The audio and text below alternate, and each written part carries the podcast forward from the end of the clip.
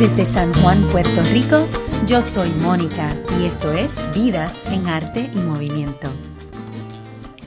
Este episodio es traído a ustedes gracias a The Traveling Mat Massage and Bodywork, servicios de terapia de masajes y trabajo corporal a domicilio y oficinas, contribuyendo a su bienestar y permitiéndole hacer las conexiones con su ser interior. El masaje promueve la relajación física y mental, alivia los dolores y disminuye el estrés. Denle like a la página en Facebook www.facebook.com slash The Traveling Mat T-H-E-T-R-A-V-E-L-I-N-G-M-A-T The Traveling Mat Bienvenidos y gracias por sintonizar nuevamente a Vidas en Arte y Movimiento. Me disculpa mi ausencia en las últimas semanas. La verdad es que el mes de marzo ha mostrado ser uno muy especial y divertido y bastante ocupado para mí, que no es tan sorprendente porque, ¿saben qué? Así me lo propuse. Pero usé como excusa que es mi mes de cumpleaños. Y ya que ha sido tan exitoso, me pregunto, ¿por qué simplemente no comienzo a proponérmelo siempre? ¿Y por qué limitarlo a un solo mes del año? Es evidencia clara de que cuando uno se propone algo, el universo conspira a su favor, como el hombre propone y Dios dispone. Me puse a pensar también en que a pesar de tantos problemas sociales y económicos que estamos atravesando, porque tampoco es posible vivir en negación de todo lo que sucede a nuestro alrededor, de decisiones políticas que afectan nuestras vidas, que hasta impiden nuestro progreso muchas veces, el aumento en todos los servicios, la eliminación de programas sociales importantes, la fuga de los médicos, el cierre de las escuelas, la venta de terrenos y playas, bueno, y muchas situaciones más. A pesar de todo eso, sigue siendo de suma importancia el que cada uno se proponga ser feliz individualmente y personalmente dentro de todo este caos de la vida a nuestro alrededor. Y por supuesto, para cada persona, la felicidad puede ser algo completamente diferente. Lo que sí me estoy dando cuenta es que por más malos ratos que pasamos y los corazones rotos que hemos sufrido y los escaseces de todo tipo económico hasta de salud, la meta, pienso yo, de la vida es sacarle el jugo sacarle el jugo a la vida. Esa es la idea, ¿no? ¿Verdad? Lo que yo sí tengo claro es que es muy importante participar en actividades sociales y en las artes y la música y bailar. Y sorry guys, pero no me canso de enfatizar la importancia de bailar. Son importantísimos para el bienestar. Por mí les cuento que después de un episodio de hospitalización extensa hace varios años, yo salí clara con que tenía que envolverme en más actividades sociales para mi propia salud. Y pues, en esa búsqueda de socializar más y hacer algo divertido, me entero de unas clases de salsa en el Choliseo que cuando las comencé les digo que fue un wow, bien fuerte. Me impresionó lo organizado que estaban, me explicaron al inscribirme que no eran meramente clases de baile, sino que era toda una experiencia, un proyecto social. Desde la primera clase yo quedé tan fascinada con el proyecto entero, con los instructores, con la camaradería que, allí se llevaba a cabo, que sabía que tenía que sentarme con mi invitado de este episodio de hoy, con Rafa Cancel. Desde ese momento, dos años después, por fin lo logramos. Y por fin pues me inventé este proyecto para poder tener esta excusa de sentarme con Rafa. Nos sentamos a hablar un rato de este proyecto Cambio en Clave que los que me conocen saben lo impactante que fueron para mí eh, esas clases, no tan solo por haber logrado por fin de aprenderme unas vueltitas nítidas de salsa, sino que también por la energía que se siente mientras se toman esas clases, eh, también las ocurrencias y los chistes de Rafa, mientras cambiábamos de pareja cada 30 segundos, en estas clases de cambio en clave aprendemos a bailar con distintas personas de distintas formas, sean altos o bajitos, o llenitos o delgados. Llegas a conocer mucha gente, escuchas buena música y sales bailando salsa porque sí. Ah, todos, salen de esa clase de dos horas con sonrisas bien amplias. No hay ninguna excepción. Todo el mundo sale de ahí con una sonrisa bien grande. Y muy importante, con este proyecto social, Rafa está haciendo patria. Tal vez de una manera diferente a su padre, el activista nacionalista y gran patriota Rafael Cancel Miranda, pero con la misma intensidad, uniendo a la gente, ocasionando orgullo y brindando ese espacio para bailar con más conciencia. En este episodio, Rafa nos explica con lujo de detalles lo que es este movimiento o proyecto social llamado Cambio en Clave. Gracias por sintonizar a Vidas en Arte y Movimiento. No se olviden que al final está la ñapita musical, que en esta ocasión escucharán una canción de Juan Pablo Díaz, que es un actor, músico, locutor y compositor de aquí, de Puerto Rico, que se ha ganado el cariño de nuestro pueblo. No olviden darle like a la página de Vidas en Arte y Movimiento en Facebook y en Twitter. Y recuerden que pueden bajar los episodios a través de Stitcher y iTunes. Tú sabes que desde el momento que cogí las clases en Cambio en Clave hace dos años atrás, la primera vez, era como que un before and after, que yo no, yo estoy segura que yo no soy la única que te he dicho eso, ¿verdad? Como que mi vida antes de Cambio en Clave y mi vida después de Cambio en Clave. Y no es que haya sido, es que yo creo que es uno mismo, como que empieza a ver las cosas diferentes desde, ese, desde esa primera clase. Porque desde el momento que uno se matricula, te dicen, no es que sean clases de salsa, es que es toda una experiencia, es un movimiento, es... Y eso es lo que quiero que me expliques a mí. ¿Qué es exactamente cambio en clave? Porque yo sé que no es meramente clases de salsa, de, de bailar salsa. Si fuera a resumirlo así, porque mucha gente me pregunta, o a veces uh a otros países y me preguntan, pero ¿qué es eso que tú tienes? Así como en una oración, pues lo describo como un, proyecto de integración social eh, centrado en la música y el baile. Eso es como lo más reducido. Integración social, música y baile. Esos son los conceptos así. Ahora es mucho más que eso. ¿Y cómo tú logras una integración social? Pues para mí se logra a través de experiencias transformadoras. Una cosa es yo decirle a las personas, pues mira, no discrimines contra los dominicanos, no discrimines contra los negros, no discrimines contra las mujeres, los gorditos, los chinos, los asiáticos, los sordos, las mujeres maltratadas, eh, los pacientes HIV que ahora tenemos. Mm. Hay tantas comunidades que, que, sí, es importantísimo hablar. Y cosas como la que estás haciendo el podcast, tú puedes tocar un tema eh, pues de no discrimen contra ta, ta, ta, X grupo. Pues yo pienso que eso es importante. Pero creo al 100% que el arte tiene la capacidad de, llegar a unos sitios donde las palabras, los escritos, no pueden llegar.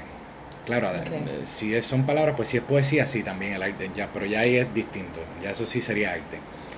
Pero si es como un escrito por escribir un ensayo así medio técnico, científico, qué sé yo, de por qué no discriminar, lo que sea. Ajá, un artículo en el periódico. Un artículo, exacto, un artículo en el periódico, pues que, sí podría considerarse un arte, pero bueno, bueno, eso es como más serio y la gente, es importante que se toquen esos temas pero pienso que la música y el baile específicamente tienen un poder que esas palabras, esos medios no tienen. De llegarte a un lado en el cerebro, que es que eso se Como otro idioma, como otra cosa. otra cosa que, entonces yo lo describo como experiencias transformadoras. Para mí, yo no soy un instructor de salsa, yo soy un hacker de mente, un hacker de experiencia. y es como yo trato y utilizas eso como un instrumento para.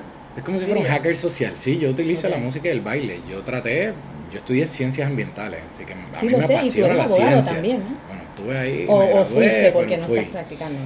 Y, y pues yo decía, primero era por la ciencia, la maestría fue en eso, estudié leyes, así que eran cosas así más.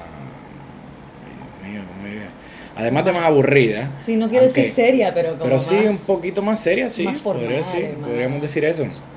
Eh, y eso le, y es importantísimo, o sea, me encanta la ciencia, es importantísimo pero cada cual pienso que debe aportar desde la manera que mejor pueda. Y quizás alguien es un duro en la ciencia o en las leyes y pues está bien, aporta y puede lograr cambios importantes en la sociedad a través de esas herramientas. Yo sin saberlo, porque no, jamás en mi vida yo estoy de baile así como para dedicarme a enseñar baile. Sí, cogí unas clases, pero igual que tú, cogiste unas clases, no fue que yo fui a una universidad para una, una, instrucción formal en cómo enseñar baile. Claro. No fue así.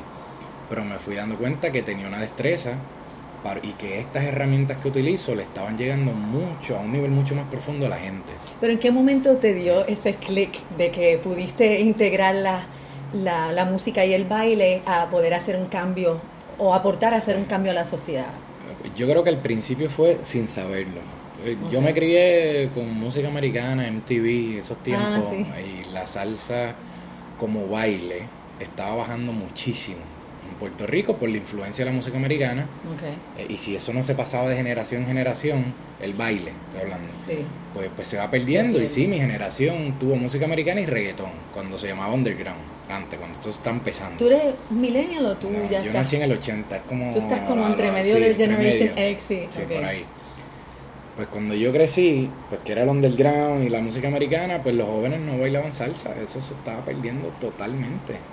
Y yo fue cuando estaba en universidad, y no fue por interés propio, fue porque mi mejor amiga me pidió que la acompañara a una clase de salsa. Y yo primero le dije que no, que yo no quería ir. Yo bien macho cabrón así, le dije, tú eres loca, ya yo sé, este guille de boricua, o sea, ya yo sé, sé, eso. Pero como era mi mejor amiga, la acompañé. Y esto fue en un laboratorio de química, o sea, mi mente era de científico. Oh, wow. Estamos en un laboratorio de química, ella me dice eso. Y pues fui con ella ahí a la primera clase de salsa y le dije, voy a ir a una y ya, una, una, por acompañarte. Y al principio me gustó porque a mí siempre me han gustado las matemáticas y lo vi como matemática. Ah, porque el instructor, el ritmo es matemática, la música es matemática, tú la puedes reducir a matemática. Y pues él te explicaba los números, el 1, 2, 3, 5, 6, 7, y en el 1 va este paso aquí, este paso allá, este paso allá, y yo decía, pues esto es como una mezcla de algo bien sabroso con matemática más empecé a conocer gente. Así que al principio, y me, me o sea que, y me quedé. O sea que fuiste después de ese primer... Sí, sí, no, seguí, seguí. Nunca he parado. Desde ese primer día nunca he parado. Wow. Y eso fue en 1998, 99, por allá. Eh, pues desde ese momento era un gusto personal. Yo le cogí el gustito yo. ¿Y qué tú hacías en ese momento? ¿Estabas en la universidad todavía? Estaba en bachillerato, sí, estaba empezando bachillerato. En naturales, en la UP ahí pues yo pues, me pasaba por ahí saliendo con amistades a los poquitísimos lugares que habían, que era el Hotel Mario, me acuerdo en el condado, no sé si el New York ya existía, habían dos o tres sitios de salsa, pero eran bien poquitos, bien poquitos, pero bien poquitos, no es como ahora. Bueno, por pues ahora yo diría gracias a ti también y a ese proyecto. Bueno, y, otros proyectos. Pero sí, yo sé que Cambio en Clave ha hecho un impacto del cara porque parte de lograr esas experiencias es que eso trascienda fuera del salón de clases. Así que nosotros nos hemos ocupado de darle duro al jangueo y promover mucho que la gente salga. Eso aporta a la economía, aporta a los músicos. Ese es otro tema. Pero sí, sé que no es que seamos los únicos responsables, pero nosotros sí teníamos una estrategia pensada para eso. Eh, bueno, pues la cosa es que estoy en bachillerato, sigo bailando, de ahí me voy a Costa Rica a estudiar desarrollo sostenible. ¿Ah, Me fui un semestre y claro, para hacer FIAC también y pues ver otro país. Y cuando estoy allá, pues lo primero que hago, me meto en una clase de salsa. Y de momento descubro que con eso conozco un montón de gente. O sea, lo primero que yo hago cuando visito un país, me voy a ir a bailar salsa. Ah, ¿de verdad? Porque la gente que baila usualmente es gente feliz. El que no baila, digo... Es que bailar es algo... Es feliz, es que te alegra el alma hay gente que no baila y son personas muy felices. Está bien. yo diría que yo diría que el 99% o 100% de la gente que baila es gente feliz. Sí. Aunque tengas problemas y tus etapas, pero es gente feliz. Y si no eres feliz y empiezas a bailar, puede ser que te alegra, claro. Pues, así que a mí me gusta janguear y rodearme de gente alegre. Y yo pues fui a bailar y ahí conozco un chorro de gente a la que dices que eres de Puerto Rico. Eso te abre muchas puertas porque nos conocen en el mundo entero por la salsa. O sea, el branding, la marca salsa Sí, es Puerto Rico. Es un trabajo que en verdad la debería tener Cuba, pero la tenemos nosotros. la tenemos nosotros y está ahí, en el mundo entero nos conocen por la salsa. Bueno, pues yo conocí un montón de gente, qué sé yo, viajé a Estados Unidos, lo mismo. Después me fui a Cuba, lo mismo. Y fui a Nicaragua, lo mismo. Eh, ¿Con qué propósito en ese momento? No, todo, ninguno era de propósito de baile. Por ejemplo, ah, por eso, Cuba era porque mi papá iba para allá, yo nunca iba, ah, había ido a Cuba y dije, ah, pues vamos a encontrarnos allá. Yo estaba viviendo en Costa Rica y pues dale, pero obviamente estoy allá, pues vamos a buscar la salsa. Fui a Estados Unidos a algo también científico, de universidad, pues boom, vamos para la salsa. Así que la salsa no era nunca el, objetivo principal, era otra cosa, pero por el lado hacía esta cosita de salsa. Pues cuando me fui a hacer maestría, en, también en cosas con ciencia. Eh, ah, porque hiciste pues, maestría también. Allá me fui a Penn State a estudiar. Y allá es que me voy a coger una clase de salsa y me ven bailar y me dicen, espérate, tú bailas, tú no tú puedes dar algunas de las clases. Y yo, estás loco, yo sé coger clases, pero dar clases es otro mambo. De verdad que no se te ocurría todavía. Es que mira, por ejemplo, tú das terapia, no es lo mismo dar terapia, tú puedes ser tremenda terapista, pero quizás no seas tremenda enseñando a cómo dar ah, terapia. no es lo mismo. Eso es verdad. No es lo mismo. Yo no seré el mejor bailarín del mundo, ni me interesa hacerlo. Ahora, yo sé que transmitiendo conocimiento es una buena destreza que tengo y sé que puedo lograr un muy buen impacto. Hay otras personas que son tremendos bailarines o tremendos científicos y como profesores, pues, más o menos. Cada cual es lo que Tengo una bendición, una destreza de impactar el mundo. Eh, ah, pues en Penn State, yo digo, yo no sé dar clases, yo nunca he dado clases. Dice, ah, pues te entrenamos. Y eso es una historia, pues me entrenaron allí a cómo dar clases. Así que mis primeros estudiantes fue en Estados Unidos, las clases las di en inglés y mis primeros fueron chinos, alemanes, holandeses, turcos, gringos de todos lados. Uno que otro latino, pero poco. Esas universidades allá hay gente de todas partes del mundo. Así que literalmente era recorrer el mundo en una clase, tenía gente de todos los países. Tremendo. Y por eso yo le digo a mis estudiantes, mira, si yo le doy clases a italianos, a turcos, a chinos, vietnamitas, o sea, los boricuas, eso es fácil. Eh, bueno, pues después de ahí regreso acá a estudiar leyes, en la UP.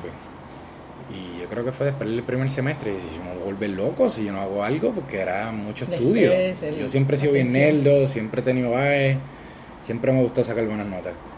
Y ahí sí que para sacar buenas notas hay que. Eso es no tener vida. ¿no? no sé, sin vida. Eso era viernes, sábado y domingo en la biblioteca. Era horrible.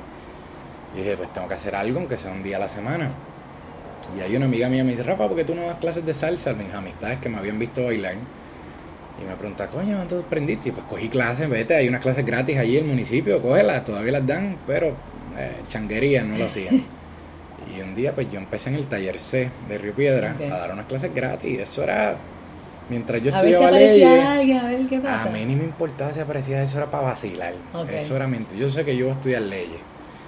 Y eso era, por ejemplo, pues, estuve en la lucha de Vieques y después de estudiar ciencias ambientales, eh, pues, en la lucha de Vieques y en otro montón de movimientos ambientales que estaba, pues siempre cuando llegaba la parte legal se trancaba la cosa. Que cuesta, cuesta, los abogados cuestan por más que quieran hacer el trabajo gratuito, cuesta mucho tiempo y los peritos y cuesta, la fotocopia y los sellos cuesta. Entonces yo veía que siempre se trancaba y dije, pues, pues mira para el carajo, sé que yo tengo la inteligencia, lo hago yo. Así que yo voy a estudiar leyes y cuando se tranque el bolo, pues lo hago yo. así que ya tenía el conocimiento científico y entonces me iba encaminando el conocimiento legal. Ese era mi norte, impactar el mundo y, ayudar a Puerto Rico de eso en ese momento? por lo de las leyes. Eso era. Bueno, y yo solicité que, digo, a solo la UPI.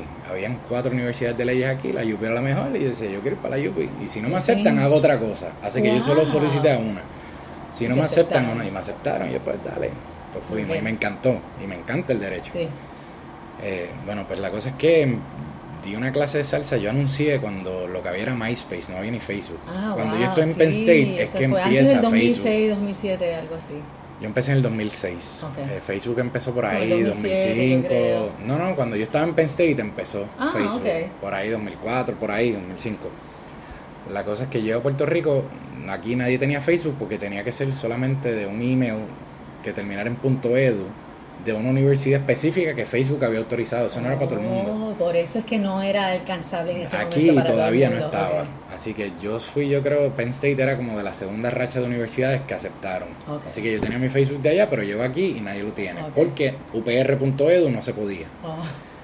Eh, pero sí había MySpace. Bueno, la cosa es que siempre también me gusta mucho la tecnología y hice una página de MySpace ahí, creo que se llama 123567i.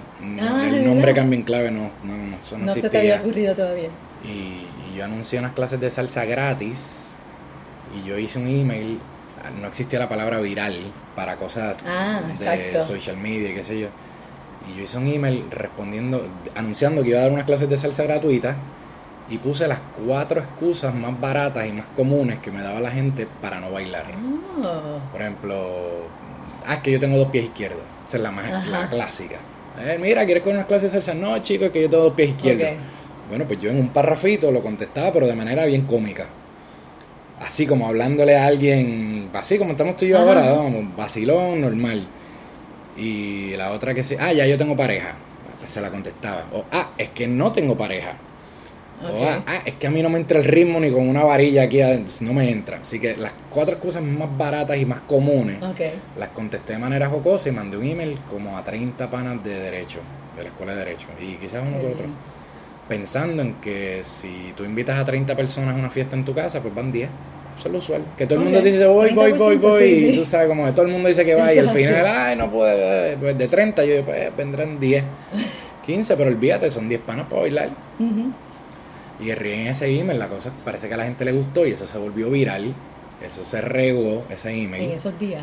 En esos días se regó y llegaron 175 personas a la primera clase. Tú. Y lo sé porque yo. Pero había espacio en ese sitio. verdad no. No, ¿verdad? estábamos todos apretados, pero la energía fue tan nítida, fue tan alegre. obviamente estábamos todos sudados, pero la gente vaciló. Y sé que fueron 175 porque yo puse una libreta para que la gente pusiera su nombre y su email. Ok. Y ahí es que yo cuento los 175. Y yo sé que había gente que llegaba, abría la puerta, veían eso y lo seguían. Y se fueron, sí, o sea que, no cabían, 200 fácil, sí. No cabían. tenido el espacio. Pues la cosa es que ahí yo estaba estudiando ley y yo le digo, mira, si quieren otra, la semana que viene lo hacemos, esto ha un vacilón. Y todo el mundo dice, sí, sí. Y yo, pues dale. Y eso empezó como un vacilón. Era una clase una. Yo iba a hacer una y ya. Y mírame para allá. ¿Y se llenaban siempre? Sí, ya llevo más de 11 años. De esa clase que yo iba a hacer una, ya van más de 11 años.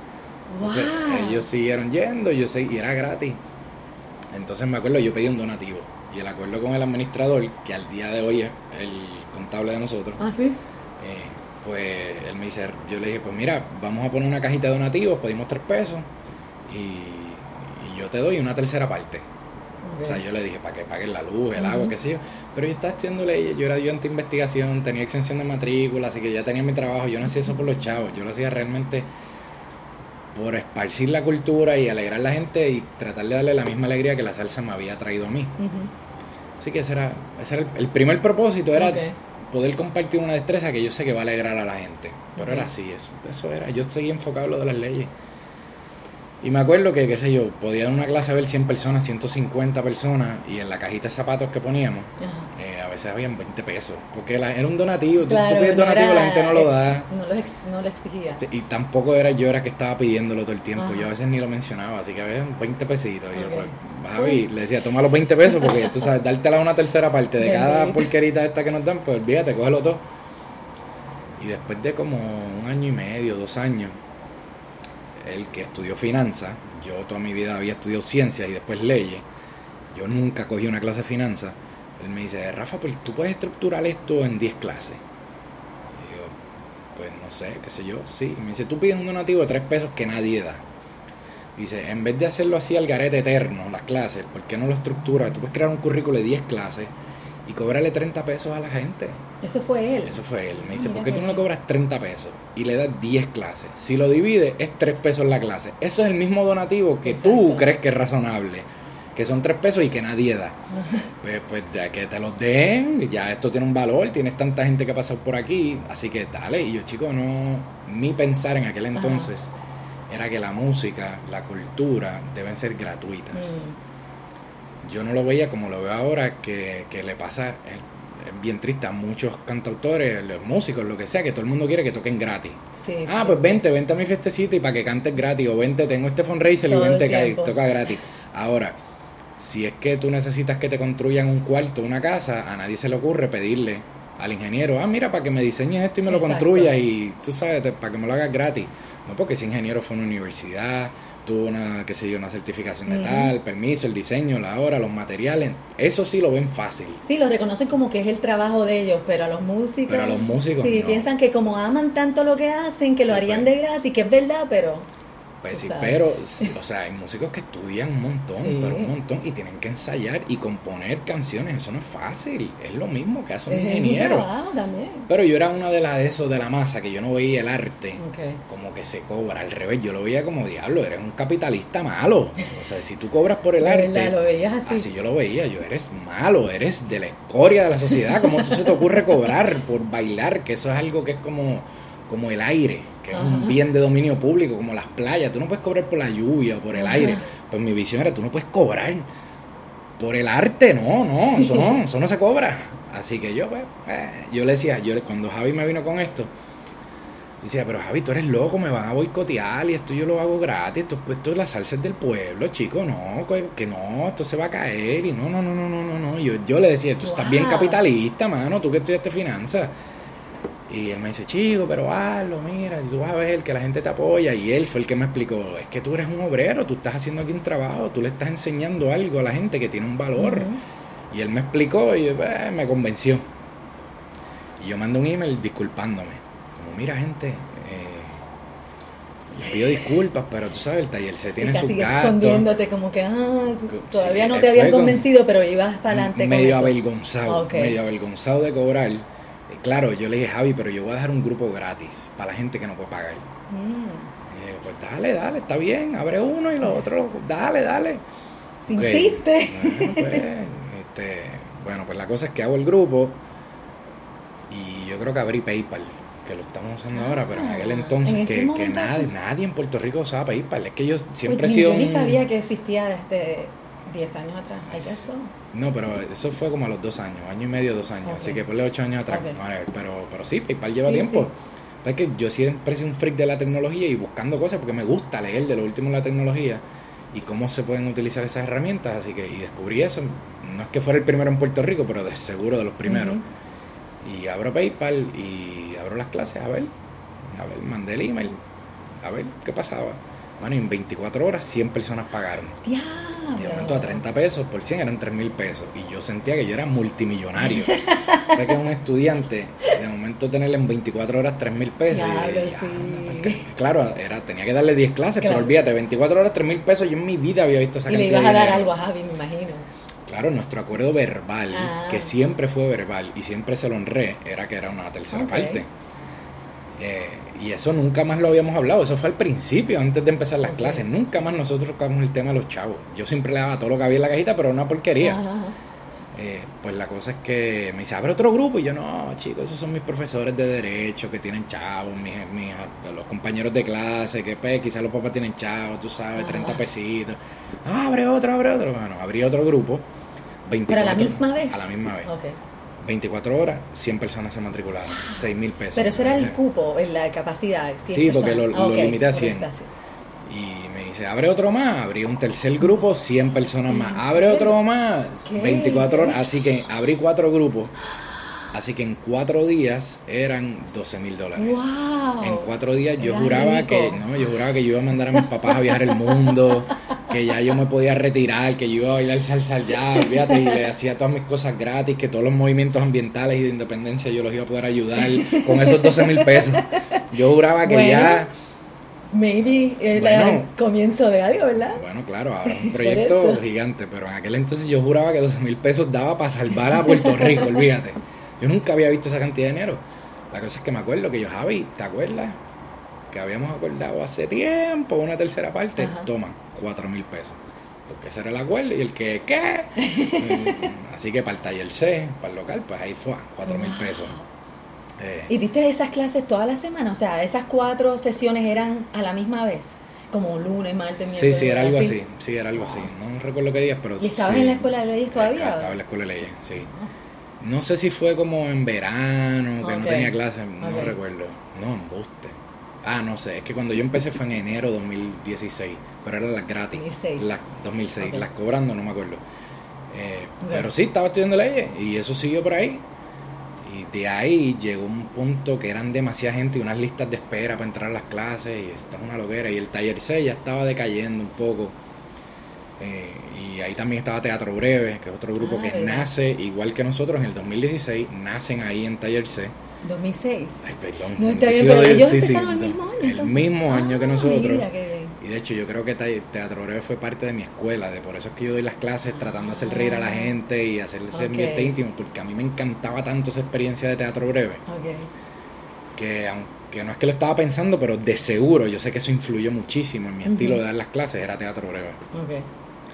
Y el director de Teatro Breve, Mike Philip, el creador, el director, él fue mi primer bartender, luminotécnico, ah, sonidista, bouncer, conserje, él era todo allí, porque él trabajaba en Taller C. Ah, okay. Así que nos nutríamos. Él vio mis clases, todavía es el día que el condenado no la vi, no, las ha cogido, sí, le tengo un bullying ahí, pero las cogerá algún día, pero él ya las vio, él se las sabe, ya las vio. Okay. Bueno, la cosa es que de ahí el taller C pues ya empezó a decaer y los únicos proyectos fuertes era Teatro Breve y las clases de salsa. Y de ahí nos fuimos a Punto Fijo en Bellas Artes. Oh, wow. Que porque Teatro Breve ya había hecho unos espectáculos ahí, yo empecé a buscar lugares y qué sé yo, y pues ya había ido ahí. Y, y, pues de los lugares que fui, el más costo efectivo era ese. Así que fuimos, lo hicimos. De 400 estudiantes que tenían taller C, pasamos a tener 680. O sea, dividido en varios grupos. Ahora estamos por 1500 en el Choli. Así que de 400 a 680. ¿Tú dices por cada sesión? Sí, en cada sesión. dividido en varios grupos. Y en Punto Fijo estuvimos, qué sé yo, 3, 4 años por ahí. Y de ahí entonces que se da la oportunidad del Choliseo. Pero eso es así como la historia de los espacios, eso es muy aburrido. Yo creo que el, mayor impacto de Cambio en Clave es lo que me preguntaste de las experiencias de la gente y cómo impacta a la gente, porque ese es el propósito.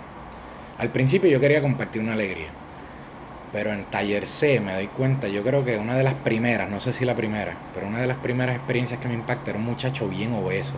O sea, pero obeso, o sea, chévere, heavy. Yo creo que 350, 400 libras era bien grande, bien grande.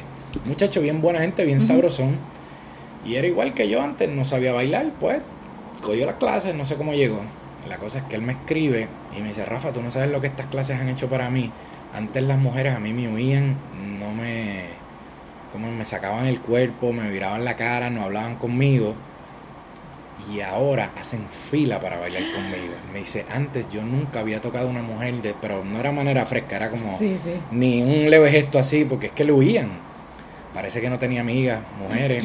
Okay. Entonces por los prejuicios, porque era bien, bien, bien. Y a lo mejor era un poco inseguro o algo. También imagínate, es que con todo el discrimen que hay, pues, la cosa es que él me escribe que ahora las mujeres hacen fila para bailar con él. Y un día yo estaba en el New York Café y yo lo vi. Yo lo vi a él bailando y estaba bailando con una muchacha y viene otra así y le dice como que mira para bailar y él le hace como señas como que estoy bailando con ella después, tengo que bailar con ella y después te voy a sacar a ti y yo anda para el carajo y él lo sabe seguía pero era bien sabroso bien gordito y bien sabroso entonces eso a él le cambió la vida le cambió yo no sé si fue la primera historia porque ya son miles eh, pero me impactó mucho y yo, coño, esto está haciendo algo más. Ahí yo me doy cuenta, pues esto está subiéndole la autoestima a la gente y está rompiendo con el discrimen, en ese caso con la gente gordita. Exacto. Ah, pues mira, ahora las, las mujeres pues no le sacan el cuerpo. Van. Eh, de ahí me acuerdo otra de miles de historias. Uno que me dice en punto fijo fue eso. Rafa, tú sabes que tú me salvaste la vida. Y digo, ¿pero qué te pasa, canto loco? Me dice, porque yo tuve una pistola en mi boca pero ¿qué te pasa? no Yo de momento, ay Dios mío, ¿qué yo hago aquí? que yo le digo? Yo no sé bregar con estos suicidios. ¿Pero esto fue al principio, al principio o ya después que ustedes No, este me lo dio en punto fijo, o sea que fue la ah, segunda etapa, pero igual hay miles de historias, o sea, miles. Ah, que si sufrí la muerte de un papá o de mi mamá, estaba en depresión y las clases me ayudaron a salir de esa depresión. Conocí tanta gente, tengo un grupito de amistades, otros que rebajaron un montón, otros que le mejoró la presión, que estaban en el médico con la presión alta y eh, cogieron las clases y le bajó la presión. Mil cosas, mil, mil beneficios que tiene la salsa. Tenía un montón de historias. Te estoy contando una de las que más me han impactado. Ese me dice que estuvo a punto de dispararse en la boca. Y yo digo, pero ¿por qué, chico? No, es que yo perdí a mi esposa, me tuve que ir a quiebra, eh, perdí mis amistades, ya me di cuenta que eso era solo por los chavos, estaba una depresión del carajo. Y yo llamé a un pana mío que le dije que, me, a despedirme, que me iba a quitar la vida. Y que el pana le dijo que, que le dieron break, que no lo hiciera, que lo iba a matricular en estas clases de salsa. Y que si contó y eso, después de esas clases de salsa, él él pensaba que valía la pena matarse porque se matara. Diablo, a mí se me paran los pelos. Pero que, que, le dieron break y que cogiera esas clases de salsa. Y el tipo fue. Qué bueno que le hizo caso a su amigo, ¿verdad? yo creo que el amigo lo matriculó, creo. No estoy seguro. Ah, pero él llegó. Él llegó. Entonces me cuenta él. El tipo que se llama tal es el que me lo cuenta a mí en la barra, ahí de punto fijo.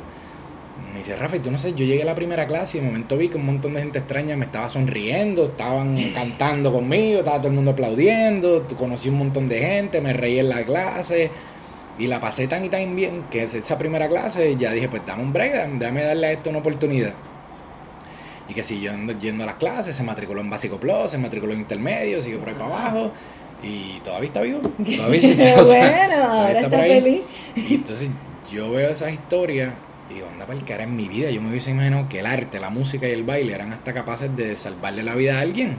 Que estaba pensando que todo era, estaba perdido, que nadie lo quería. Pues, que... Literalmente.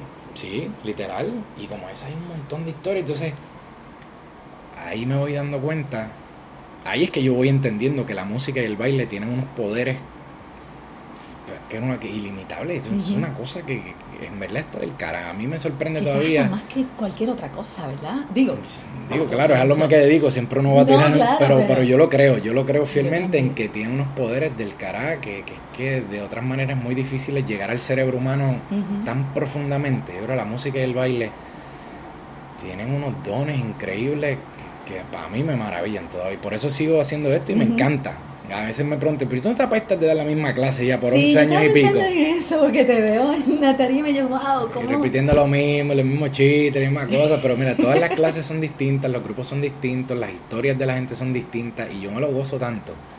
Y digo disparates, a veces que me traba la lengua y me echo reír. Para mí mismo es una terapia. Ajá. Claro, yo lo hago, lo hago más por la gente, no por mí. Antes, cuando yo empecé a coger clases, era por mí. Ahora lo hago por la gente. Pero igual a mí me ayuda porque yo me vacilo eso, conozco un montón de gente. ¿Tú te visualizas haciéndolo un tiempo más? Sí, eh, yo quisiera, el, el, mayor obstáculo de cambio en clave soy yo. Y es tener a otro instructor o instructora que lo haga con el propósito que a mí me gusta y que yo pienso que, porque maestros de baile hay un montón. Claro. O sea, si es cuestión de técnica de baile, hay un montón y hay un montón mejores que yo, pero un montón tan choreto en Puerto Rico y en el mundo, en destreza de baile. Sí. O sea, enseñarte a hacer una vuelta a la derecha, doble vuelta, vuelta a la izquierda, carbodelía, eso hay un montón. Pero es que cambio en clave no es eso. Empezando por el nombre, cambio en clave. De hecho, ¿y cómo comenzaste con ese nombre?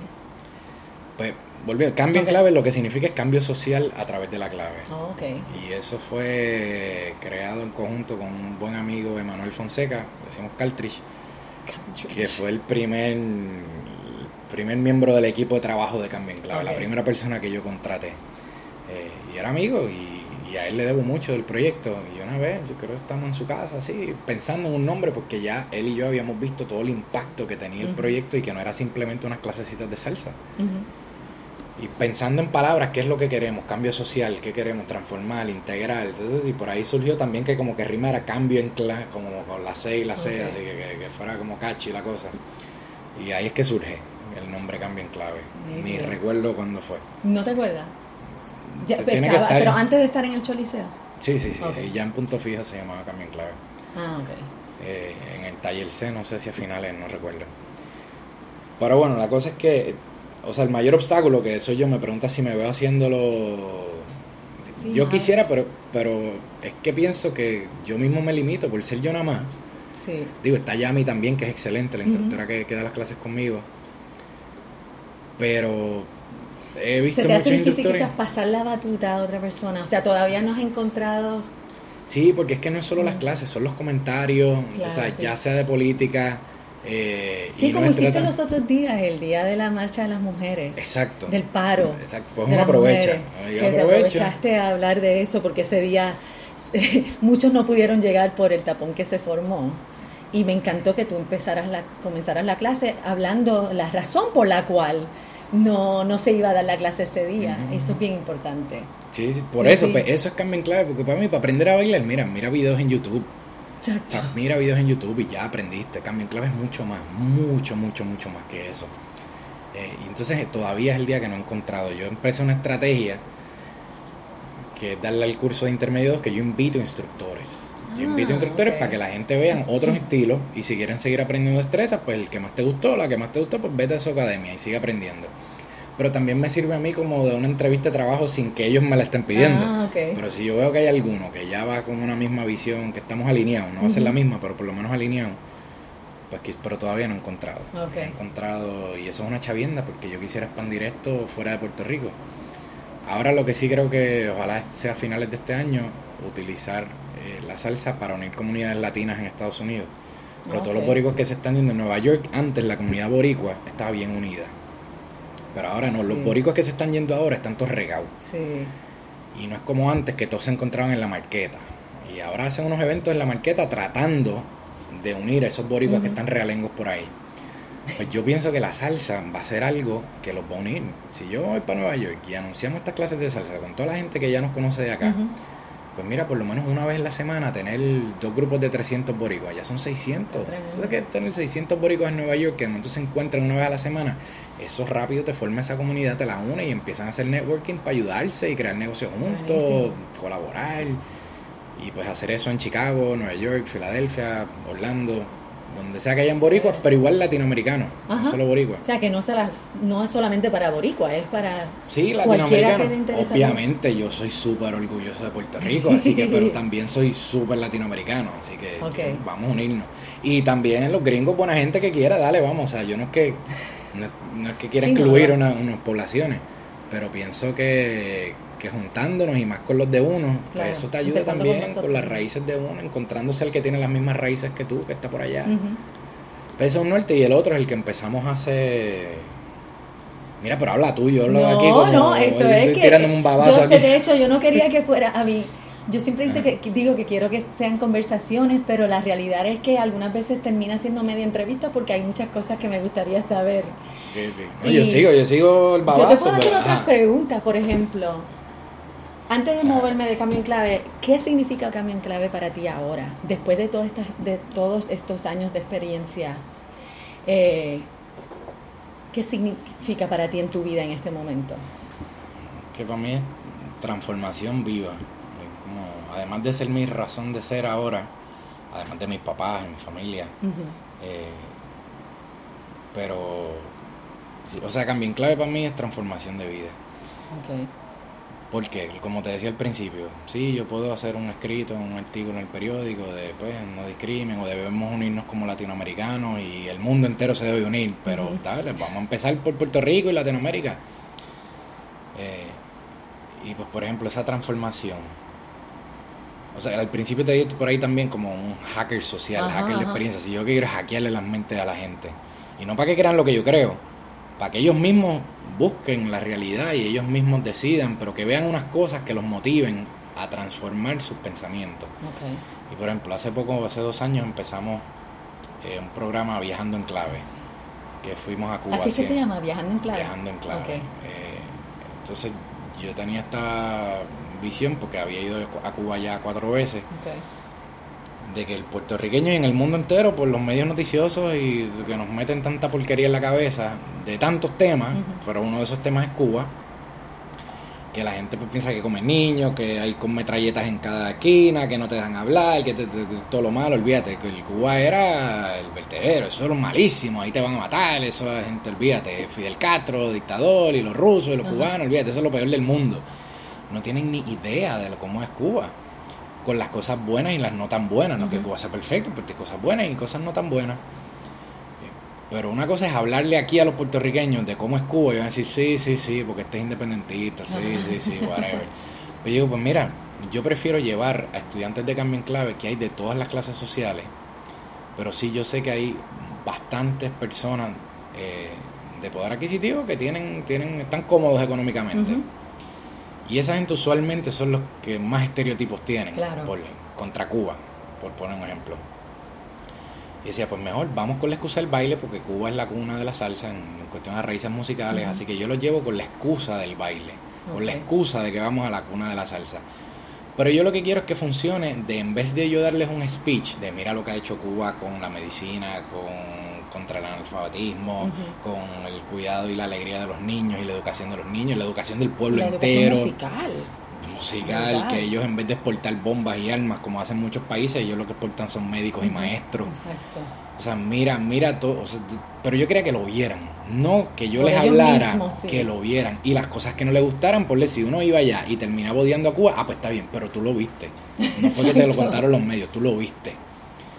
Así que llevamos 100 estudiantes para allá y éramos 115 y, y la pirulo y la tribu también ah, llevamos para allá. Y estuvimos como dos semanas corriendo Cuba, no como todo el mundo que se queda en La Habana, nosotros fuimos desde La Habana hasta Santiago, hasta la otra punta. Así que ellos pudieron ver Cuba de verdad, de verdad, de verdad. Y ahí, por ejemplo, una de las experiencias transformadoras es que en una de las ciudades, Camagüey, yo conseguí para que hubiera un conversatorio entre nosotros y maestros de ese pueblo que no es La Habana, Camagüey. pueblo ¿Maestros de baile o No, maestro, maestro, de escuela, maestro. Había de arte, había de español, matemática, había de todo. Y estaba como la coordinadora, como si fuera la directora del Departamento de Educación de esa región. Había de todo, desde los de altos en el gobierno hasta los maestros que actually están con los estudiantes. Ah, y así que era un conversatorio, que ellos nos explicaran su sistema educativo y cómo ellos y hubo uno que nos explicaba como ellos no tienen chavos para estarle metiendo pepa a los nenes. Cuando los nenes se portan mal o tienen problemas de No como acá que enseguida está mal, hay que meterle una pepa. Exacto, rápido en la pepa, pues allá o utilizan el deporte o el arte. Y hubo uno que daba clases de baile, canto, y había un nene que no le podía entrar, no le podía entrar, no le podía entrar. Mano, y por donde le entró fue por la magia. Y él cuenta ah. que él no sabía tres pitos de magia, pero él vio, no sé cómo se dio cuenta que el nene le gustaba la magia y él se puso a estudiar trucos de magia, olvídate. Y el nene quedó maravillado y así fue que él pudo trabajar los problemitas que tenía el nene. En vez de meterle una pepa, aquí rápido le meten una pepa. Sí. Pues allá no, allá usan experiencias transformadoras. Entonces yo, Son más creativos, buscan otras maneras. Por eso yo no se lo tenía que decir a mis estudiantes. Eso, vamos a Cuba y tú hazle las preguntas que tú quieras. Tú dile, mira, pero Fidel te dice que no le puedes decir esto al nene, o Fidel te dice que esto no. No, hazle, hazle la pregunta a ver si Fidel le dice eso, o si el gobierno le dice eso. Hazle la pregunta a ver cuántos recursos ellos tienen, cómo es que funciona la canasta básica de alimentos, cómo es que funcionan las elecciones allá. No eso de que, ah, que Fidel dictador. Mire, coño, allí eligen, allí hay votaciones mucho más complejas que aquí. ¿En serio? O sea, son elecciones distintas a las de nosotros, pero él no es que está, pues, digo, ya no. Pero cuando estuvo. Porque ustedes fueron antes de que él falleciera, ¿verdad? Sí, sí, sí, esto fue hace como dos años. Eh, bueno, pero igual el sistema de elecciones y es igual que de ahora y es un país súper democrático, súper democrático, pero... Y muchos de los que fueron, de esos que tú dices que fueron transformados, que pensaban quizás diferente sobre Cuba, ahora... Han vuelto ahora a Cuba, han vuelto, ah, Y lo ven diferente, lo ven bien distinto. Digo, me acuerdo de 115 había uno o dos que decían, ay, yo no vuelvo aquí, ay, aquí no hay aire acondicionado, yo no puedo creer cómo está, ay, mire, coño. O, experiencias, por ejemplo, allá en Cuba no hay mucho papel de baño. de baño. Y si tú vas a un sitio, te dan un cuadrito de papel. Digo, en La Habana, en los hoteles, no, si tú tienes rollo. por lo menos. Double ply, no, Un cuadrito y tienes que pagar. O sea, hay una señora, un señor, un niño, lo que sea, tú le das lo que sea la monedita y te da un cuadrito de papel. Interesante. Si hay más, te dan más. No es que lo hacen de mala gana. Oye, es que si hay poco. Lado, tú que estudiaste eh, ambientalismo, ¿verdad? Sí, sí, sí. Que por otro lado, pues por lo menos son más conservadores en ese sentido. que Sí, allí no Nosotros deberíamos ser más conservadores. En vez de usar un rollo entero, porque tú sabes que aquí desperdiciamos el papel. Claro. Allí los 115 que fueron se limpiaron el fundillo con un cuadrito de papel y nadie se murió. Todos están vivos por ahí. O sea, no, pasó nada. Exacto. Es simplemente otra realidad. Que claro, no estamos acostumbrados a eso, pero había algunos que no podían bregar. Y yo les dije, llévense el rollo, desde acá se los dije. Los que no me hicieron caso. Ah, porque les ah, dijiste que los metieran en la maleta. Yo sé que para algunos es un shock fuerte y pues por si acaso y en La Habana no te pasa, pero fuera de La Habana, pues es usual, es usual. Pues habían algunos que yo sé, dos o tres, que pues no cambiaron de mente, pero por lo menos de los 115, pues yo sé que por lo menos a 100 esto les transformó las vidas y su manera de pensar. Y cuando regresaron a Puerto Rico, de momento veían todo lo que se malgasta aquí, o veían estructuras allá con rotos en el techo, pero qué cosas tan grandiosas hacían con los niños. Mm. Proyectos de baile y de canto y danza después de la escuela y veían cómo esos niños y cómo se unía la comunidad en un edificio así que acá dirían esto es viejo, no tiene aire. Pues mira, mira las maravillas que ellos hacen con tan poco. Y eso para mí es cambio en clave. ¿Qué me importa a mí si aprenden vueltita a la derecha? No, sí, claro, yo quiero que aprendan y, me fajo en enseñarles. Y si no aprenden, pues bajo ahí. Si no, pues mira, donde me veas, yo te explico, me escriben, te contesto, vamos para que te salga. El que, el que realmente tiene interés, a mí me, me gusta que aprendan bien la técnica. Pero ese no es el norte de Cambio en Clave. O sea, yo le quiero transformar las mentes, pero que sean ellos mismos, ¿no? Y no que crean en lo que yo creo, pero que vean otras realidades y que eso les ayude a despertar y, a ser más conscientes con las cosas que hacen, el impacto que tienen y que estén más dispuestos a colaborar, ya sea aquí en Puerto Rico o con otros países. En este caso latinoamericano. Pues el otro año fuimos a Colombia. Ah, ya hemos ido dos veces. Colombia, todos los que nos están escuchando seguro le dices Colombia y piensan en narcotráfico porque pues sí fue una realidad. O cumbia. O, cumbia, es verdad. Pero muchos, ah, Colombia, eso es tan peligroso. Ayer mismo alguien en el Choliseo me dice. eso? Porque yo he visto suficientes documentales y, Y he leído como para ver que, que eso se está transformando también. Sí, pero eso eres tú. eres la menor. sí, pero eso eres tú, una persona educada, que, que, eres más sensible. Eso eres tú. Tú eres de las pocas. La mayoría de la gente lo que ve en la serie Narcos es en Netflix, El. Patrón del Mal, esa que fue larguísima. Entonces todo esto gira alrededor de la vida de Pablo Escobar y esa realidad que sí existió y que Colombia sufrió con mucha violencia, pero ya no es así. Yo diría que Colombia es uno de los países más seguros que yo he visitado. ¿De verdad? Es un país hermoso, la gente es súper noble, súper respetuosa y el norte de Colombia ahora mismo es la paz. Ellos sufrieron tanto que en cada esquina tú ves la palabra paz escrita. Y ah, cursos de paz, y el, Congreso de, paz, y el acuerdo de paz, y cosas todo en la paz, porque sufrieron mucha violencia. Pero eso fue hace décadas, ya Colombia no es así pero todavía la gente por la televisión se creen que Pablo Escobar y los Pablo Escobaritos de la vida todavía están por ahí, que eso es matando en motora por todos lados y poniendo bombas aquí y allá. Eso no es así. Tienen problemas como muchos países, pero no es la realidad. ¿Y qué yo hice? Pues vamos a llevar a puertorriqueños para allá con la excusa de que Cali lo llaman la capital mundial de la salsa. Así que yo busco excusas, excusas musicales pero yo lo que quiero es que vean otro país latinoamericano y que la gente no esté todo el tiempo mirando para Estados Unidos, que tiene cosas muy buenas y cosas no muy buenas y cosas horribles. Pues, pero todos miramos para allá, para allá, pues por nuestra situación colonial. Eh, son tantos años, pues miramos para allá, coño, mira para el lado, o mira para abajo, o mira para Europa, hay tanto que aprender, pero tenemos tanto más en común con Centro y Suramérica, y más todavía con otras Antillas del Caribe. Y eso es lo que yo quiero, que la gente empiece a mirar para el lado y para abajo, que hay tanto que aprender y nosotros ofrecer y nutrirnos de ellos. ¿Tú sabes qué sería chévere también con nuestras, nuestro, las, las islas que nos rodean? Ay, ese Mira, la más cercana, Saint Thomas, que yo sé que es una cultura un poco diferente, pero estamos al lado de Culebra, se ve San Tomás. Pero no podemos, de, pero no puedes viajar de Culebra a San Tomás directamente. Tienes que parar en San Juan, después coger un, una lancha. Yo pienso que que en vez de seguir mirando al norte como tú dices, deberíamos juntarnos con nuestros vecinos primero, a ver qué están haciendo ellos, cómo podemos ayudarnos mutuamente, no sé, República Dominicana, que, queda tan cerca también. Es que si las Antillas, bueno, por eso es un sueño de nuestros próceres, está bien, está Gran Antilla y el... Mira, me quería preguntarte de, ¿piensas regresar a, la, a las leyes? No, no, no, de verdad, eso se te Pero me, no, pero me gusta. ¿Tú estabas presionado a estudiar eso en tu vida nunca? por ser hijo de quien eres hijo. No, no, no, mi papá jamás en la vida de verdad, me ha dicho que estudiar. Y tu papá estaba, me imagino que estaba súper orgulloso de lo, con lo que has hecho sí, sí, con Cambio en Clave, aunque ha sido una manera bien diferente a ser patria, ¿verdad? Sí, pero los dos están los dos, mi mamá y mi papá están bien orgullosos, pero ellos nunca en la vida me han dicho qué estudiar. De verdad ellos yo creo que me han enseñado con su ejemplo, que esa es la mejor manera de enseñar. Y me dan consejos cuando se los pido. Digo, de vez en cuando quizás no se lo he pedido, como madre o padre te lo dan, pero, pero yo creo que son pocas las veces. Simplemente escuchándolos hablar y ver cómo ellos actúan ante situaciones o el que le pide ayuda o situaciones difíciles. Mi mamá trabajó en la Universidad de Puerto Rico más de 30 años. Y pues yo crecí ahí y veía cómo ella bregaba con los estudiantes y que, hay muchas situaciones difíciles. Ella era de traducción, ah, programa de de traducción. Pero después trabajó en rectoría y mi mamá, aún teniendo un puesto ayudante del rector, ella era de los que en la huelga le llevaba agua a, los, a los huelguistas. Ah, y yo con papi y mi mamá trabajando ahí y nosotros cruzamos la ahí para adentro de la Yupi cuando estaba la huelga, que papi tuvo como un conversatorio. Así que ellos, y ellos, mami no me decía, ah, pues apoya esto, apoya. No, pues yo veía que mi mamá iba y le llevaba como bien activista, ¿no? O sea, porque desde jovencito no, no te pasabas con, con ellos, ¿no? No, mi papá, yo creo que por protección, que en los tiempos de antes mataban hijos de independentistas, que eso pasó, o sea, que los mataban.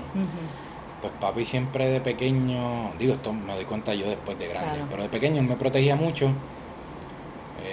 Que si él, él, si alguien le preguntaba en una radio, sí, sí, ay, me escuchamos que usted tiene un hijo que vive en Repiedra, que sí, tengo un hijo, ya, olvídate. ah, ok. Digo, ahora no, ya porque soy un grande manganzón, qué rayos, pero antes. No, y la cosa ha cambiado algo, aunque ahora con, el nuevo presidente de Estados Unidos, yo no sé. La cosa está más preocupante que nunca.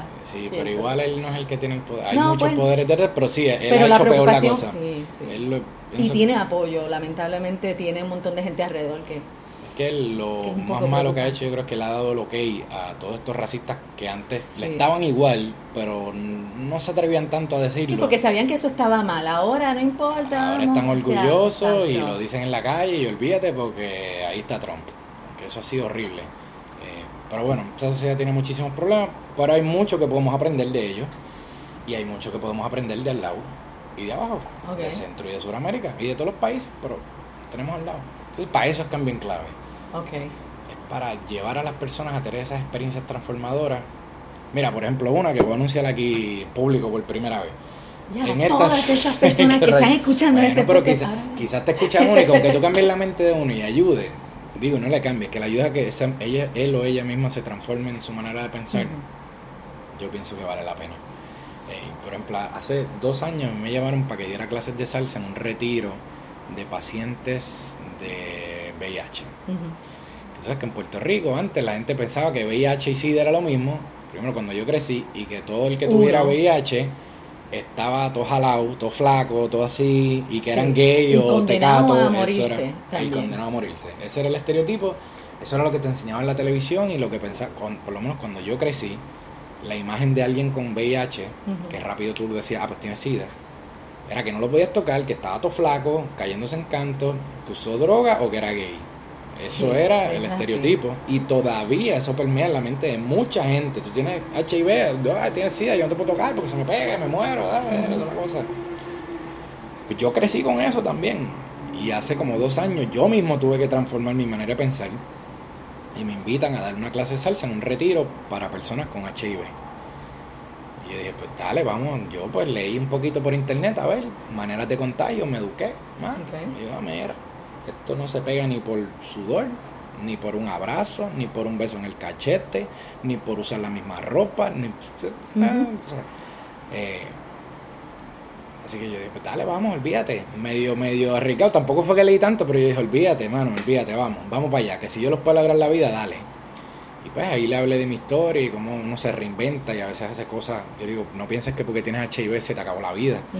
Pues reinvéntate o sigue lo que estabas haciendo. Eso es como tener un catarro, pues, o qué sé yo, no ves por un ojo, no sé, algo. Pues tengo HIV, pero la vida no se acaba. Eres totalmente productivo y funcional. Bueno, pues fui allí y me acuerdo que la primera impresión para mí es que todo el mundo se veía perfectamente normal como tú y como yo, saludables. No era esta imagen que yo tenía en la cabeza, que te metía en la televisión, de que era alguien bien flaco, que ya estaba a punto de camilla así, bien Cuando llegaste realmente estabas esperando eso? Es que yo lo que hice fue leer, fue ah, leer nada más, no vi fotos, así que fue rápido. Yo quería contestarle rápido, claro que sí, vamos ah, allá. Vamos. Es más, yo creo que yo dije que sí antes de leer, como que dije que ah, sí, y después me puse a leer. Y, pero no vi fotos ni nada, así que en verdad yo, olvídate, me piden ayuda, ya yo voy, fíjate. Y, pero me acuerdo que eso me hecho que yo digo, bueno, por aquí hay un niño de 14 años, que creo que era que sus papás lo tenían y pues se lo pasaron. Oh, Otra de 20 y pico años, que también los papás se lo pasaban, pero era una muchacha bien alegre, un poquito llenita, súper saludable. O sea, de esta imagen de alguien súper flaco a ver a alguien con HIV que es hasta gordito. Eh, pues, pues que, que, hasta mi misma mente, que con sus prejuicios y sus cosas, pero eso fue buenísimo para mí. Y el segundo año me volvieron a invitar yo dije, yo quiero que esto mismo que yo pasé, que lo tengan otros y que se motiven a otros a hacerse la prueba. Y entonces pedí voluntarios y desaparecieron, qué sé yo, como veintipico, treinta de cambio en clave. Ajá. yo me acuerdo cuando enviaron el Eso fue reciente. correo electrónico, sí, sí, pidiendo pues, eh, asistente, eh, voluntario. voluntario. Pues fuimos para allá y fue una experiencia, hermano, todo el mundo acabó llorando. Fue una cosa bien linda, fuimos para allá, cuando ellos entraron, yo les pedí a todo el mundo algo que aprendí de colombianos de una comunidad bien pobre que fuimos, que cuando ellos nos reciben, los nenes, nenes que están en grupo de baile, ellos nos reciben abrazándonos. Y a mí eso jamás se me olvida, esos abrazos en esa comunidad tan pobre, una comunidad bien olvidada en Medellín. Y a mí eso me marcó esos abrazos. Y yo me lo copié. Yo dije, cuando ellos entren, las ah, personas que tienen HIV, vamos a recibirlos con abrazos. Y me imagino que no, no están acostumbrados a eso. no, porque todo el mundo le saca el cuerpo. Imagínate que esta gente que ni te conoce, nunca te han visto en la vida. Pero saben que tienes HIV. Saben que tienes HIV y te reciben con abrazos. Y obviamente para los voluntarios también es un acto de conciencia. Una cosa es decirle esto no se pega por abrazo. Y otra cosa es decirle, abrázalo. Exacto. Cuando ellos lleguen, los abraza y los abraza fuerte Y le dice, hola, estamos felices de estar aquí, bienvenido, qué sé yo, y así fue, las lágrimas, Y de ahí les dimos la clase de salsa y como igual que la, con el choli, todo el mundo baila ah, con todo el mundo. Okay. Bueno, una experiencia súper linda, súper linda, pero súper linda. Qué chévere. Entonces de ahí yo invité a algunos a las clases en el choli, así que ellos están en básico ahora mismo. Ah, ¿de verdad? Lo que pasa es que los estudiantes de básico no lo saben. Ok. Pero en uno de los grupos de básico hay varios pacientes HIV. Okay. Digo, ¿y para qué pacientes? O sea, personas que tengan HIV, pero No, y que muchas veces es un virus como quizás otro virus es que que no es que estén latentes, ¿verdad? Es que están, o sea, lo tienen, pues. están ahí, pero son saludables. Pero ahora con una pastillita ahí que le dan diaria, eso es casi indetectable lo que tienen ahora. O sea, eso ha adelantado muchísimo. Sí, sí. Claro, sí, se mueren todavía, a veces le dan catarrito. Que Cuba ha ayudado mucho hablando de... supongo, no sé, pero, supongo. sé que en el cáncer han tenido mucho adelanto. Pues yo sé que ahora en la última clase, porque yo no quería decírselo desde la primera clase, que ellos estaban ahí. Y claro, yo no voy a decir quiénes son Ah, no, pero obviamente, pero como en la clase todo el mundo se ve igual, o sea, tenemos gordito, blanquito, amarillo, rosita, fuerte, débil, hay de todo.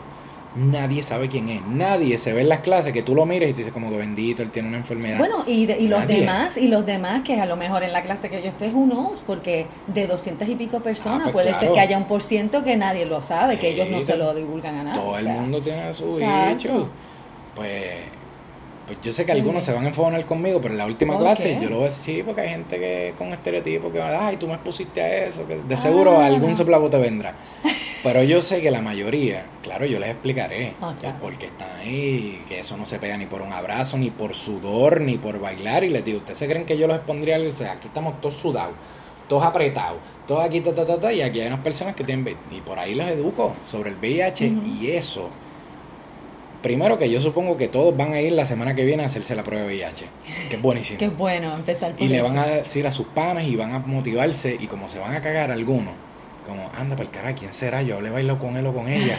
y después, ella, pues déjame buscar. Así que créeme que van a buscar en internet. Mm pero van a buscar de una manera que, que, si yo escribo un artículo en el periódico y digo, mira, pues, pues edúcate del VIH, busca más información, entra a www, ¿qué carajo van a ir? No, se identifican, no pueden, claro. Pero si se enteran que estuvieron dos meses bailando con varias personas que tenían VIH, van a Pero tú vas, no esperes hasta el último día, porque yo pienso sacar esto ya pronto. No, pues sácalo, pues sácalo, olvídate, la cosa es que se acaban como un so, si alguien lo escucha, si alguien lo escucha, pues ya saben. Pues pues yo sé que eso los va a motivar. Van a decir, espérate que yo estoy bailando, he bailado dos meses con gente que tiene VIH. Anda para el carajo, y si se me pegó. Van a empezar con todos los estereotipos. Y cuando lean y se dan cuenta que no, que eso no se pega así, eso ya, y, que bailaron y que janguearon y que estuvieron alegres con todo el mundo, eso les va a transformar la mente de alguien que, que antes que quizás alguien llegó a un sitio y decían que tenía VIH y uno con sus mismos prejuicios, por más liberalmente abierta que uno sea, uno quizás como, wow, tengo que tener cuidado. Loco, no, lo abraza, está sudado, lo abraza igual, no se pega por sudor. pero entonces por e, esa es, para eso es cambio en clave. Ah, que si yo no puedo hacer que otros, de otras academias de baile, escucho, ustedes hablan tantas pestes de cambio en clave porque no entienden lo que es.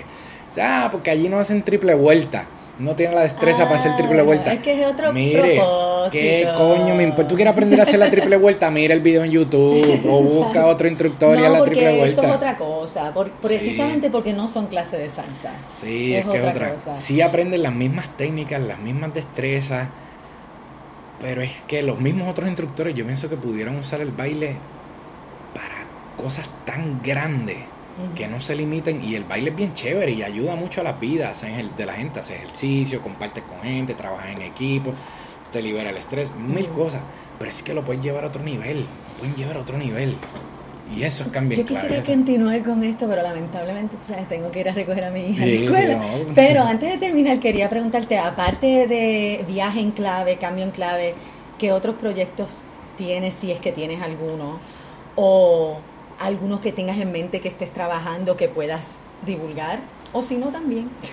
Bueno, el de los viajes que la idea es ir a todos los países de Centro y Suramérica y las Antillas. ¿Tienes algún viaje pendiente próximamente? Pues este para agosto pensamos o volver a Colombia, pero otro, otras ciudades que no hemos ah, ido a la costa. Eh, y claro, cuando vamos a esos viajes es para visitar lugares vamos a los lugares turísticos, uno que de otro, pero vamos a lugares bien pobres donde hay proyectos de arte que están transformando la comunidad, ya sea con graffiti, ya sea con baile, Así que es para que vean cómo con tan poco en comunidades bien pobres se puede lograr tanto con el arte. Pues ya fuimos un poco a Medellín, Cali, pues ahora queremos Cartagena, Barranquilla, Santa Marta, que son ciudades costeras, mucho más parecidas a nosotros. Eh, ese es en agosto, pero el plan B es República Dominicana. Ah, y hay un plan C. Y de otro proyecto, pues, actually, como este, pero en video. De entrevistas a músicos, de entrevistas a sociólogos, a historiadores, a instructores de baile, a cantantes para documentar la historia de la salsa, de los que quedan vivos, con la primera pregunta de qué es salsa y de dónde viene la salsa. Okay. Pues que eso me lo conteste pues desde cantantes hasta historiadores, sociólogos, ah, eh, y otros pues de los impactos del baile, pues hablar con psicólogos, hablar con terapistas físicos, por ahí, eh, y otros cantantes haciéndonos sus historias, otros documentando los sitios de baile y crear como una historia de lo que está vivo ahora mismo, lo que está pasando, como un retrato del mundo de la salsa ahora mismo, aquí y en todos los viajes que hagamos. Así que ese proyecto viene por ahí. Pero ese es audiovisual, así que ese es video. En cuanto a estos proyectos, que me imagino que todos en, de alguna manera, bueno, no quiero asumir, pero déjame ver si lo pongo de una pregunta más formal. ¿Qué tú quisieras lograr en cuanto a, a través de tus proyectos para Puerto Rico? sí, mira, sí, y, yo, y yo no tengo miedo de decirlo, lo he dicho en otras entrevistas. Para mí Cambio Clave es un proyecto político. Okay. La gente ah, no lo ve así. La gente no lo ve así, pero para mí es así. Es un proyecto político y es un proyecto independentista. Okay. Yo creo en la independencia firmemente, no porque mi papá lo haya sido, porque yo recuerdo que de pequeño yo ni creía en eso, yo me crié con cable televisión, así que me influye, y mi papá nunca me dijo... Nunca te dijo, apaga esa televisión, el MTV Nunca me dijo, ven una marcha conmigo, nunca me llevó a una reunión de independentistas, nunca, nunca, nunca. Yo vine a aprender la historia de mi papá por libros Claro, era mi papá y jugaba pelota conmigo. ¿Pero tú reconocías que tu papá era quién Ay, yo sabía que él, se pasaba en reuniones, pero para mí mi papá... Era tu papá. Es mi pana. O sea, él, era, él jugaba un montón conmigo, él me llevaba para la playa, me llevaba para calles ratones, me llevaba para combate, él siempre le gustaba mucho la playa, a mí también. Así que mi papá siempre fue, él fue un buen papá y es un tremendo papá. Pero él siempre jugó conmigo, me enseñaba y hacía cosas. Por ejemplo, la gente le tiene, todavía le tiene mucho miedo a los caseríos. Ah, pues papi, qué sé yo. Pues, pues me lleva a un caserío y me ponía a caminar al frente, solo, sin agarrarme la mano, para que yo me sintiera que yo era libre y que no había que tenerle miedo. Entonces me metí en un callejón, lo que sea, y él no eso de agarrarme la mano. Claro, él estaba detrás de mí pendiente. Claro. Pero yo como niño, claro, esto después me doy cuenta, yo como niño no sentía que estaba agarradito de la mano de papá. Mm. Él me dejaba a mí ser libre pero nunca me llevó a una, reunión de independentistas, nada, nada, nada, nada, nada, nunca, no, no, no, a menos que yo le preguntara. O sea, te hablaba de eso, pero no, tampoco, tampoco, Ni filosóficamente. Tampoco, mi papá estaba presente para mí, pero era, y mi mamá, pero era estudia. Mi papá tiene dos hijos que nacieron antes de él entrar a la cárcel, de, otra mamá, oh. eh, de Carmen, y, ellos viven los dos en Estados Unidos, después que en la cárcel, pues salgo yo. Así que que, él, tuviera la oportunidad de criar, fue pues fui yo. Con los otros, él estuvo ahí, pero, pero estaba preso, era distinto. Pero él nunca me trató, él me guiaba con su ejemplo. Pero nunca me habló, o sea, yo soy independentista. O realmente él te permitió la libertad de tú llegar a tus propias conclusiones y de formar tus propias ideas sobre la política y sobre sí, los dos, mi mamá y mi papá, los dos, nunca. Y entonces tú dices, pero ¿y cómo que Carmen Clave es un proyecto independentista? ¿Cómo que es un proyecto político?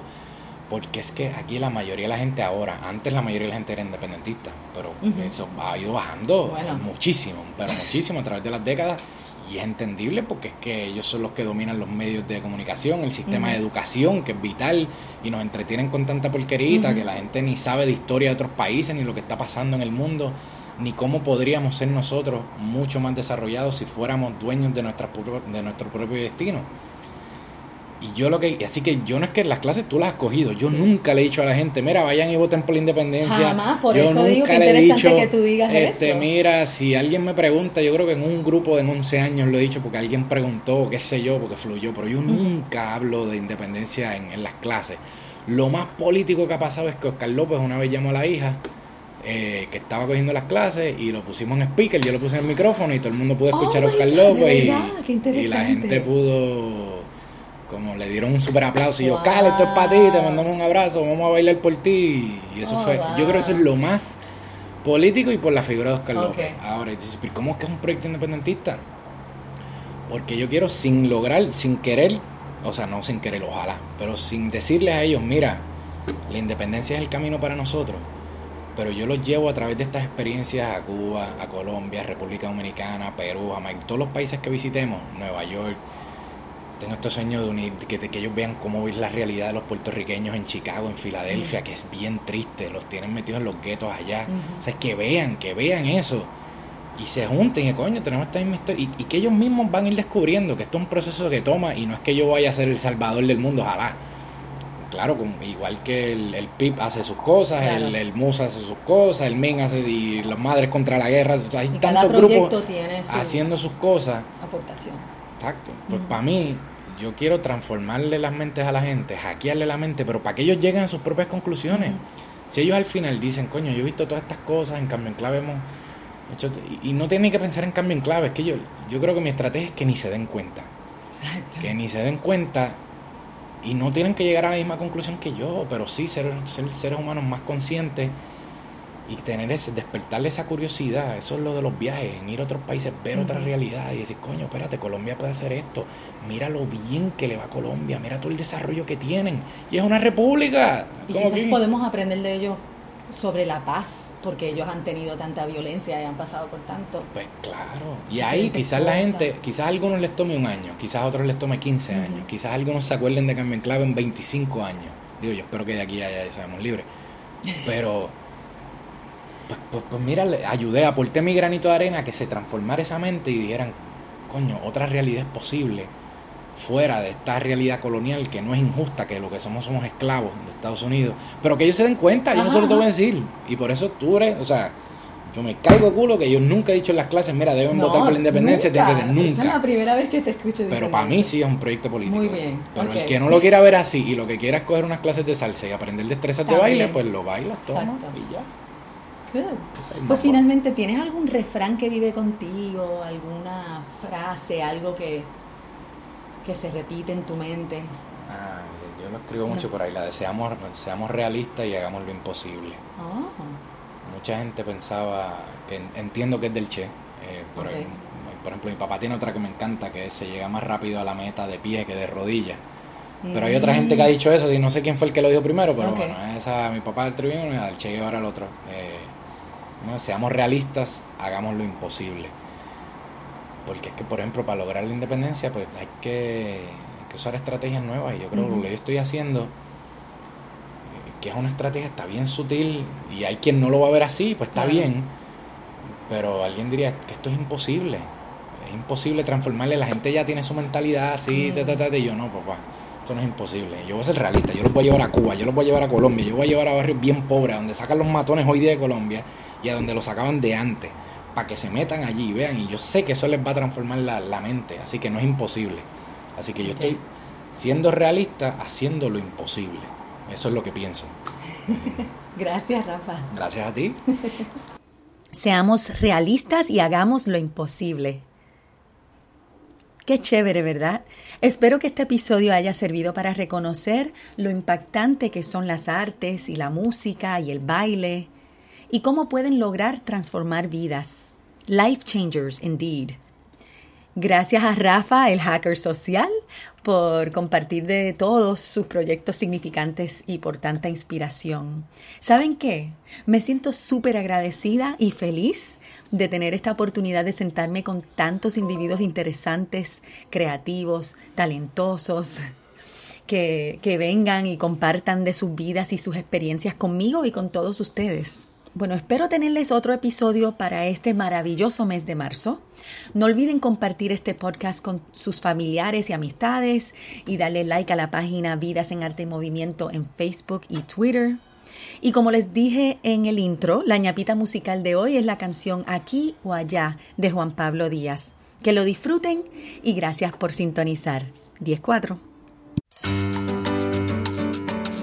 Para todo aquel que tuvo que dejar su tierra para el que está pensando en irse.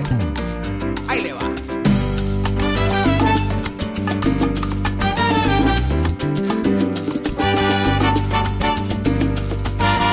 No hay decisión más dura en el día de hoy, que si me quedo o me voy de la tierra que me vio nacer. Serán valientes los que se quedan aquí, serán cobardes los que deciden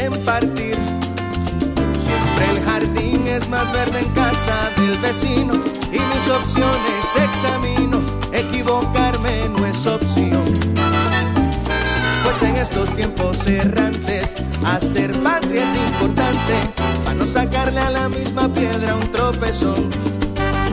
Y comprendí que el ausente no es el derrotado, y el que se queda es el que decide luchar. El que se va en ocasiones y hace gente en su recuerdo, mientras que a veces el que se queda no hace nada el que se esfuerza en presencia y el que defiende en ausencia a nuestra casa y su valor. Ya sea un vecino muy cercano o del mundo ciudadano, el desbandarnos siempre ha de ser un error.